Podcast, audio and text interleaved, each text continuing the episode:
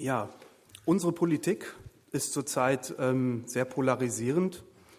Und ich glaube, auch wenn man sich nicht so für Politik interessiert, hat man ja doch irgendwie äh, ja, eine Berührung damit. Und ähm, ja, kann sein, positiv, kann auch negativ sein. Und äh, ja, in, während meiner Vorbereitung ist mir ja ein wirklich sehr schönes äh, politisches deutsches Erlebnis eingefallen. Und ähm, ich würde fast sagen, es ist so eins der schönsten. Es kann sein, dass vielleicht einer sagt, nee, ich äh, habe da ein besseres oder äh, für mich ist es wirklich eines der schön, schönsten. Und zwar meine ich das äh,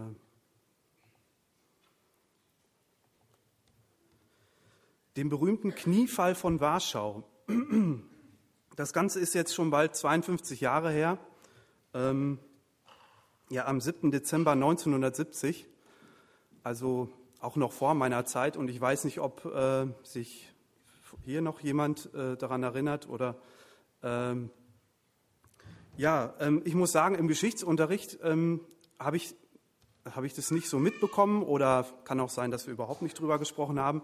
Ich habe diese Bilder zum ersten Mal in einer Reportage gesehen und ich muss sagen, äh, ja, diese Bilder haben mich wirklich gerührt und ähm,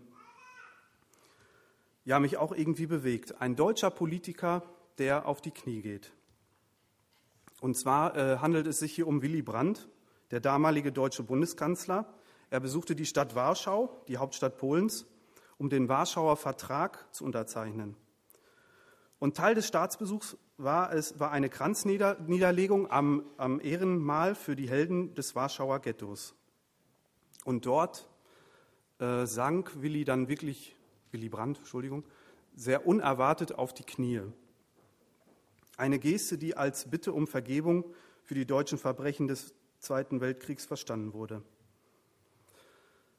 Ähm, ja, es berichtet damals oder diese, es gibt YouTube-Videos über Egon Bahr, der damals ähm, enge Berater von Willy, Willy Brandt, der ähm, ja unter anderem die Nahostpolitik auch so ein bisschen mit ihm äh, plante. Und es war seiner, einer seiner engeren Freunde. Und er berichtet dann damals, wie sie damals zusammensaßen, noch zum Abend. Und ähm, ähm, ja, der, der ähm, Egon Bahr war ziemlich begeistert von dieser Situation. Er kann sich noch an diese Stille erinnern, die auf einmal durch diese Vol oder die äh, laute Volksmenge in so eine beklommene Stille verfiel und er dann einfach nur hörte, äh, er kniet.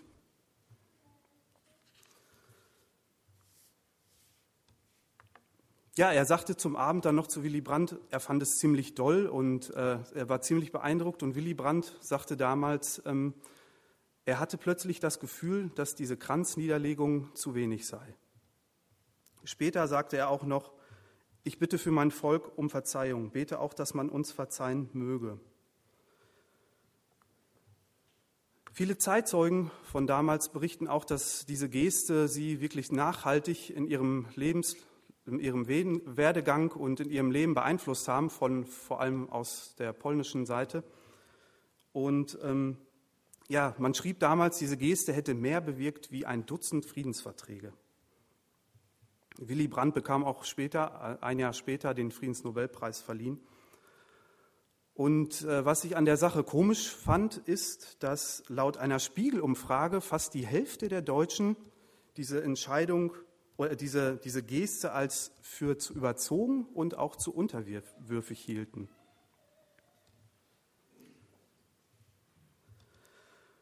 Ich glaube, dass es nicht immer leicht ist, um Vergebung zu bitten oder auch ähm, ja, eine, eine, Bußwert, eine bußfertig zu sein.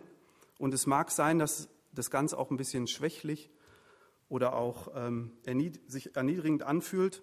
Aber ich bin auch als überzeugter Christ der Überzeugung, dass ähm, eine echte Buße wirklich ein Segen ist, uns frei machen kann, uns stärkt und auch Veränderungen schenkt. Veränderung durch Buße. Diese Gedanken sollen uns heute so ein bisschen äh, durch die Predigt leiten. Ja, ich möchte heute vorfahren mit der Predigtreihe mit der Bibel beten lernen. Und zwar soll es heute insbesondere um den Psalm 51 gehen. den David geschrieben hat. Das ist einer der sieben sogenannten Bußpsalmen. Ähm, ja, Martin Luther war damals schon sehr angetan von dem Psalm und auch der Theologe Matthew Henry schreibt über, über den Psalm, er ist der hervorragendste von allen Bußpsalmen, indem er am innigsten die Sorge und Wünschen eines bußfertigen Sünders zum Ausdruck bringt. Und tatsächlich, es gibt nur wenige Psalmen unter Gläubigen aller Zeiten, die so oft benutzt worden sind wie dieser Psalm. Ein Musterbeispiel für das Gebet um Vergebung der Sünden, welches dann von, von den Vorsänger oder Chorleiter vertont wurde. Ja, ich hoffe, dass David uns auch heute irgendwie ja, inspirieren kann in unserem Gebetsleben.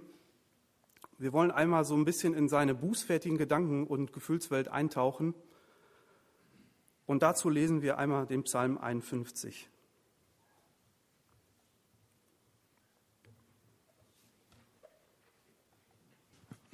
Ich lese den Psalm aus der Schlachterübersetzung, dem Vorsänger, ein Psalm Davids.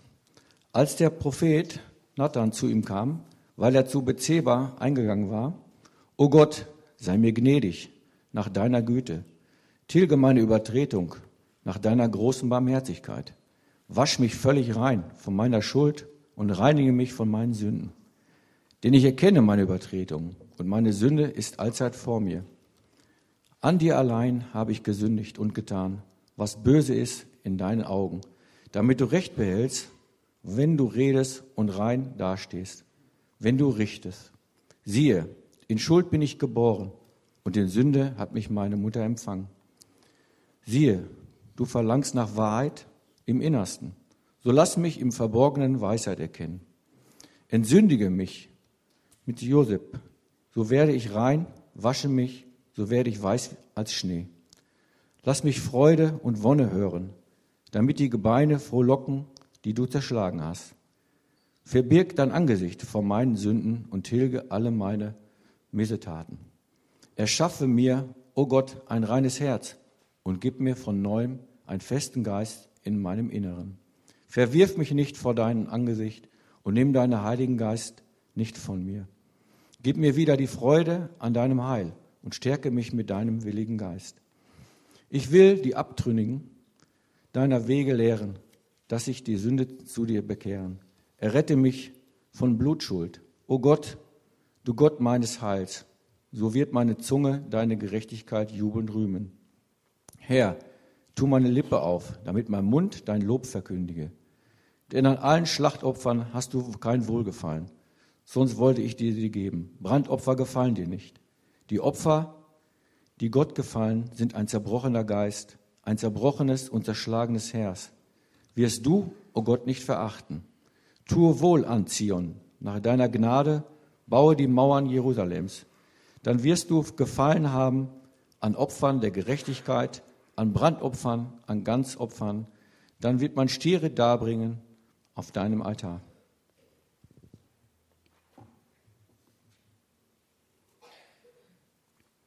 das Bußgebet eines gebrochenen Herzens.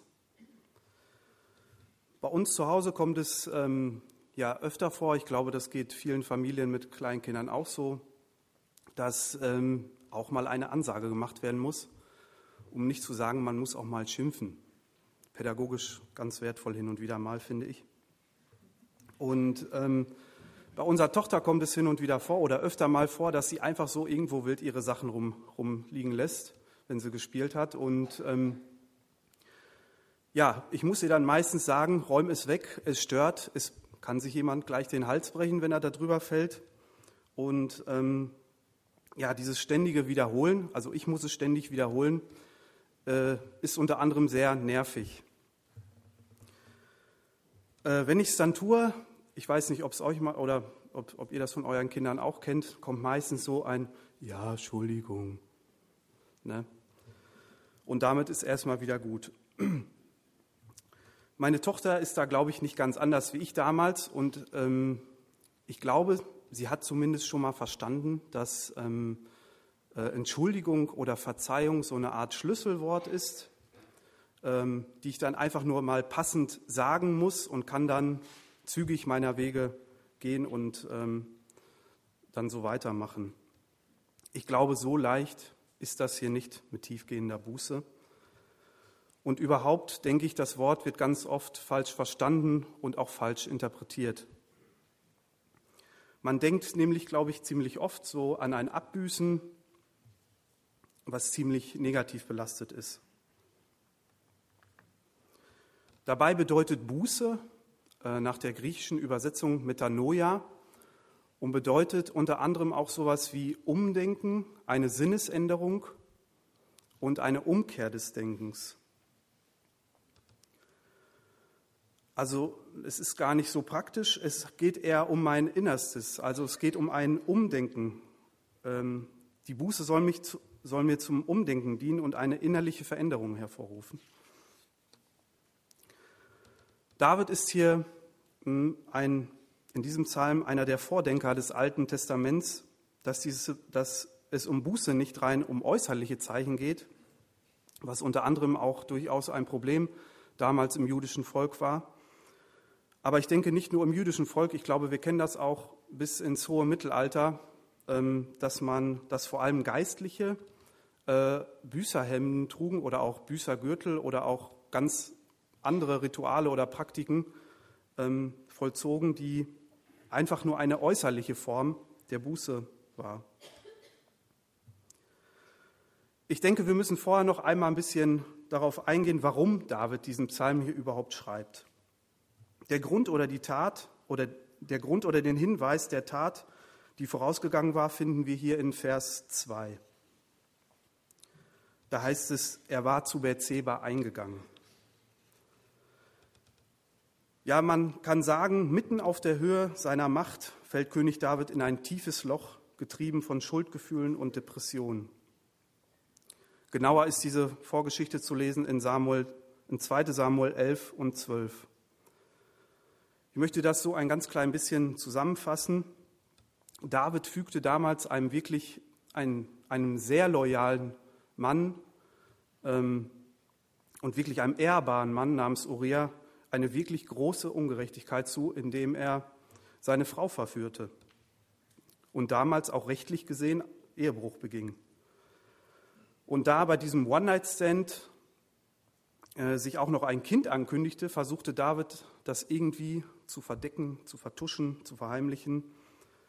Der erste Versuch misslang ihm, da Uriah sich auch da wieder als Ehrenmann bewies.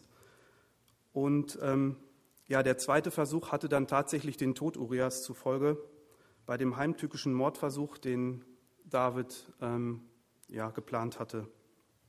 Und dem Ganzen vielleicht noch einen bitteren Nachgeschmack zu geben, stellte sich David dann auch noch als Wohltäter hin und nahm die Witwe bei sich auf.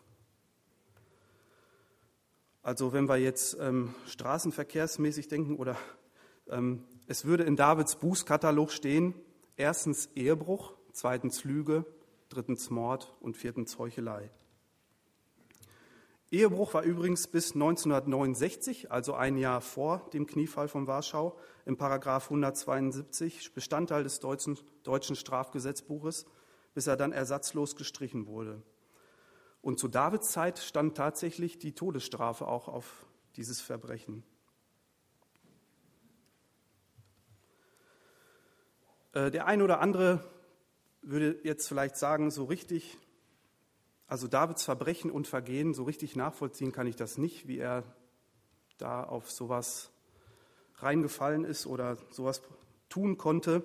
Und ähm, ja, vielleicht ist das mit der Augenlust auch eher ein Thema für Männer. Und die Frage stellt sich auch irgendwie so selbstsicher und ähm, eiskalt, wie David, David hier äh, zur Sache geht, ob er überhaupt das Gesetz kannte. Und doch, man muss sagen, er kannte das Gesetz und machte sich trotzdem schuldig. Machen Verfehlungen oder auch Sünden uns vielleicht selbstgerecht und verblenden uns? Ich finde, irgendwie wirkt das hier so bei David. Es wirkt irgendwie so normal oder ja, Kalkül vielleicht auch. Er ist ein Jahr später, man will meinen, äh, dass Gras auf die Sache gewachsen wäre, fiel es David dann durch Nathan wie Schuppen von den Augen. 2 Samuel 12, Vers 13. Da sprach David zu Nathan, ich habe gegen den Herrn gesündigt. Nathan sprach zu David, so hat auch der Herr deine Sünden weggenommen. Du sollst nicht sterben.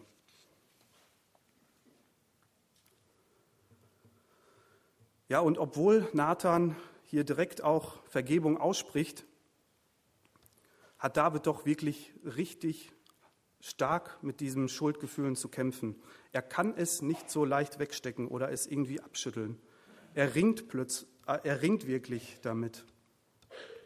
Mit der Grundlage eines zerschlagenen oder auch bußfertigen Herzen, wie es in Vers 19 steht, fängt er an, über seine Verge Verfehlung nun umzudenken, sich verändern zu lassen durch Buße. Ja, ich möchte äh, in den weiteren Versen auf drei Punkte eingehen, die David hier aufgreift. Und ich hoffe, dass sie uns auch irgendwie in, unser, in unserem Gebet der Buße ja helfen können und auch vielleicht ein bisschen anleiten können. Der erste Punkt, auf den ich hier eingehen will, ist der Wunsch nach Vergebung und Reinigung. Vers 3 bis 4, Vers 9 und Vers 11. Ja, von einigen Padercamp-Teilnehmern habe ich gehört, dass es ähm, ein guter Brauch ist, dass, wenn es dann soweit ist, sich eine Woche lang nicht mehr zu duschen. Ich glaube, unter Gleichgesinnten kann man das aushalten und zurzeit vielleicht auch ein Fall fürs Bundesverdienstkreuz. Und ähm, ich hatte mit meiner Frau so eine ganz ähnliche Situation, dass wir vier Tage lang campen waren und keine Duschmöglichkeit hatten. Und ich muss sagen, ich kann mich da wirklich noch dran erinnern, was für ein Ekel oder man hat tatsächlich sich selbst gegenüber ein Ekel entwickelt. Der Gestank, der war wirklich zum Schluss überhaupt nicht mehr angenehm. Und ich kann mich bis heute noch an die Dusche erinnern, diesen ganzen Dreck und Gestank abzuwaschen und einfach wieder einen Wohlgeruch in der Nase zu haben. Und ich glaube, dass David auch hier so eine Art Ekel oder Abscheu für das entwickelt hat, was er getan hat.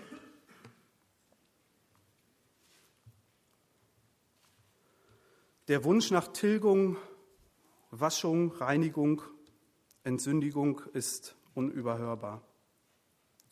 Dieses Stilmittel greift ähm, David hier auf in diesem Psalm, äh, um einfach nochmal diese Wichtigkeit, diese Wiederholung in verschiedenen Formen diese Wichtigkeit nochmal zu unterstreichen.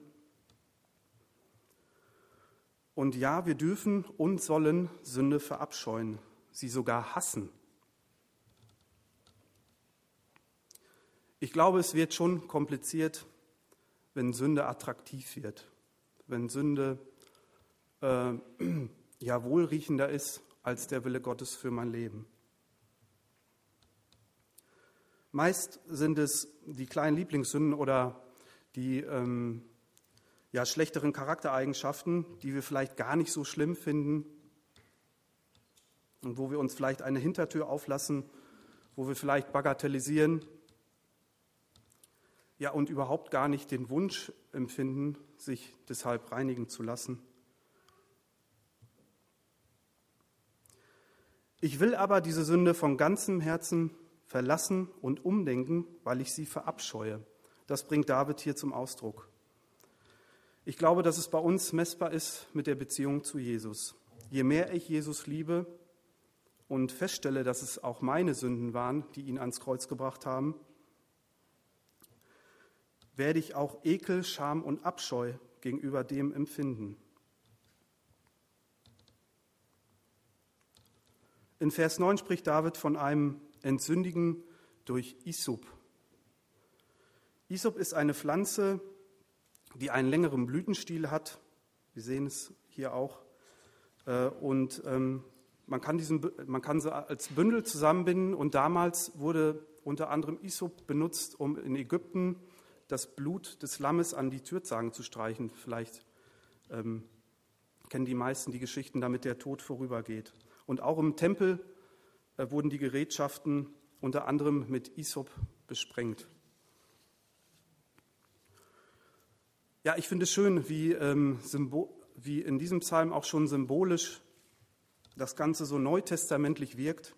In 1. Johannes 1, Vers 7 Wenn wir aber im Licht wandeln, wie er im Licht ist, so haben wir Gemeinschaft miteinander. Und das Blut Jesu Christi, seines Sohnes, reinigt uns von aller Schuld. Das ist die Kernaussage des Neuen Testamentes.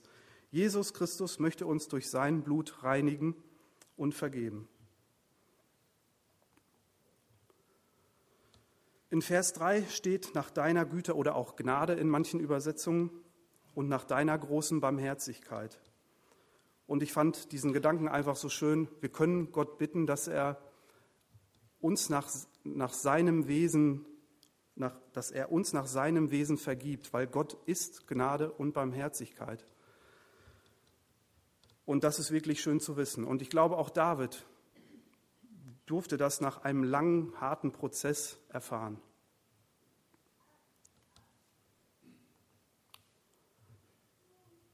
Zweitens das Erkennen, Anerkennen von Sünde und Gottes Wahrheit, Vers 5 bis 8 und Vers 12.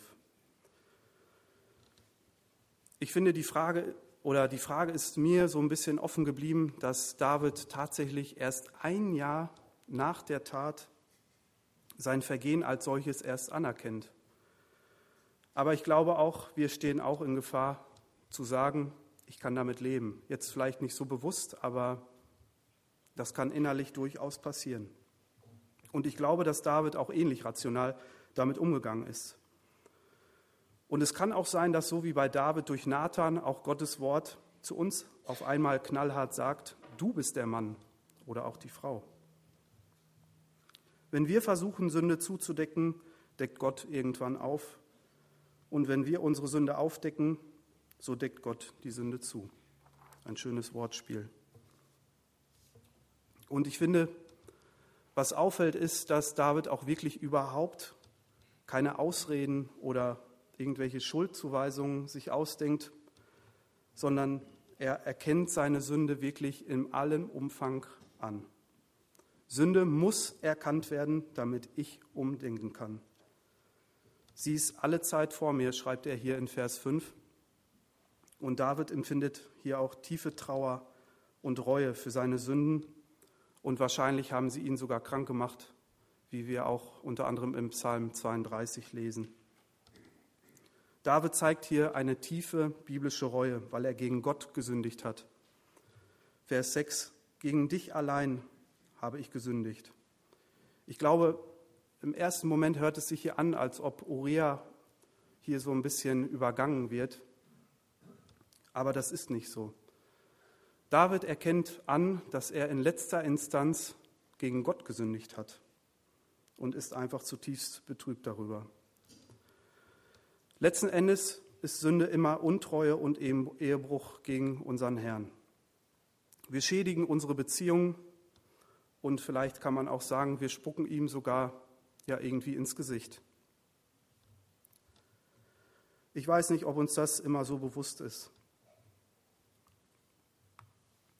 Ganz interessant ist, Paulus unterscheidet Reue oder Betrübnis ja auch in zwei Kategorien. Diese Verse wollte ich mit uns noch einmal durchgehen und zwar in Gottgewollte und in weltliche. 2. Korinther 7, 9 bis 10.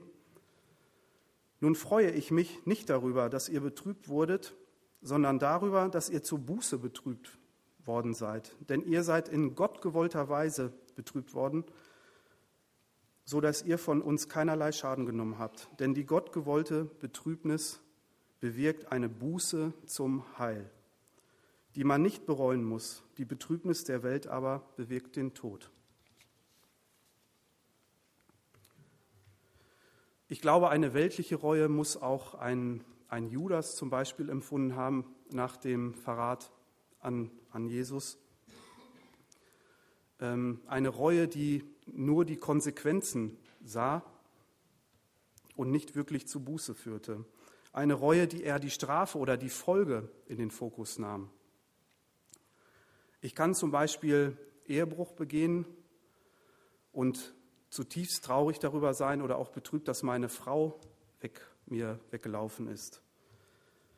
Oder ich kann wegen meiner Schwachheit traurig oder betrübt sein, die ich, weil ich es wieder nicht äh, fertig geschafft habe, einer Sünde zu widerstehen. Gewollte Reue ist immer vertikale Reue zu Gott hin und bewirkt eine Buße zum Heil. Sie verändert mich. Das hat auch David erkannt.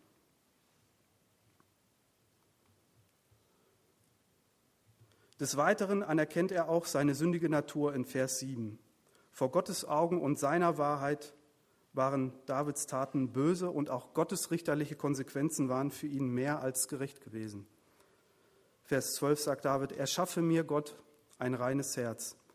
David erkennt hier den inneren Zwiespalt und wünscht sich eine neue Schöpfung, die Gottes Wahrheit über sein sündiges Wesen setzt.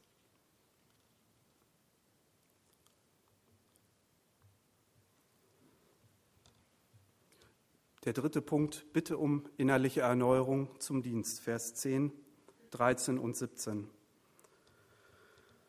Auch hier in Vers 13 begegnet uns der Heilige Geist, wieder aus der vorigen Predigtreihe.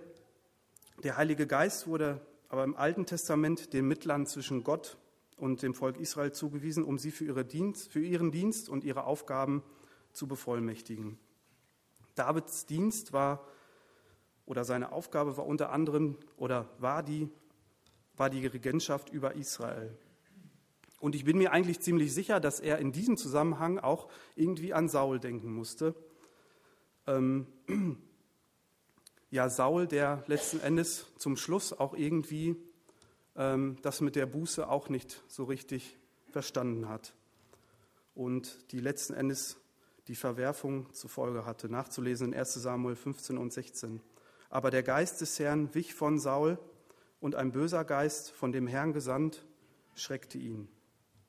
Ich fand es eigentlich ganz erstaunlich, welche Parallelen Saul und David in diesem, ja, mit diesen Verfehlungen aufzuweisen hatten. Und äh, letzten Endes unterschieden die beiden sich in der echten Buße. Und ja, man kann sagen, da unterscheiden sich dann letzten Endes die Geister. David war eben ein Mann nach Gottes Herzen. Ja, trotz dessen hat er jegliche Freude und Stärke durch seinen Fehltritt verloren. Und um diese bittet er hier in den Versen, lass mich Freude und Wonne hören, damit die Gebeine frohlocken. Gib mir Freude an deinem Heil, stärke mich mit einem willigen Geist und tue meine Lippen auf. Echte Freude und Erneuerung, das wusste David, kommt nur von Gott. Aber plötzlich denkt er auch nicht nur an sein Heil, sondern plötzlich wird ihm auch das Heil der anderen wichtig und die Anbetung Gottes. Ich will deine Wege lehren, zu dir bekehren, deine Gerechtigkeit jubelnd rühmen und dein Lob verkünden. David möchte sich durch die Buße verändern lassen und wieder erbaut und mit reinem Herzen Gott dienen. Kann es sein, dass uns auch oft diese echte Freude und das Heil der anderen nicht so am Herzen liegen?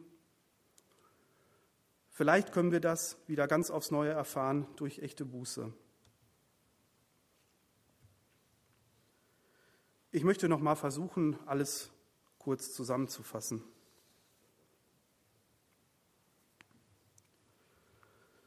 Davids Bußpsalm eröffnet uns Einsicht in eine wirklich tiefe Buße, die David hier aufgrund seines Ehebruchs mit Bathseba verarbeitet. Man hört heraus, dass David hier einen Prozess mit ganz vielen Facetten durchlebt, die ihn verändern.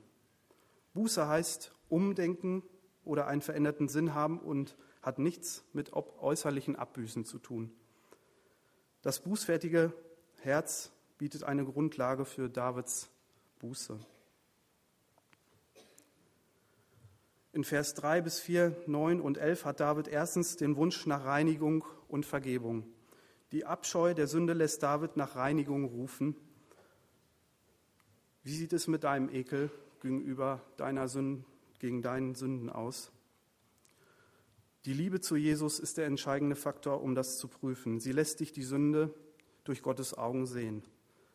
Und Jesus vergibt uns gern, nach seinem Wesen unter anderem Gnade und Gerechtigkeit. Zweitens das Erkennen, Anerkennen von Sünde und Gottes Wahrheit. David erkennt seine Verfehlung an. Er möchte sie nicht mehr zudecken, verschleiern, kleinreden oder verstecken. Er möchte offen über seine Sünden und seinem sündigen Wesen umdenken und Gottes Wahrheiten anerkennen. David reut seine Sünde sehr, weil er erkennt, was er Gott damit angetan hat. Sünde ist Untreue gegenüber Jesus.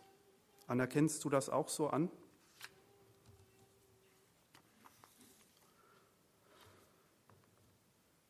Drittens, bitte um innerliche Erneuerung zum Dienst.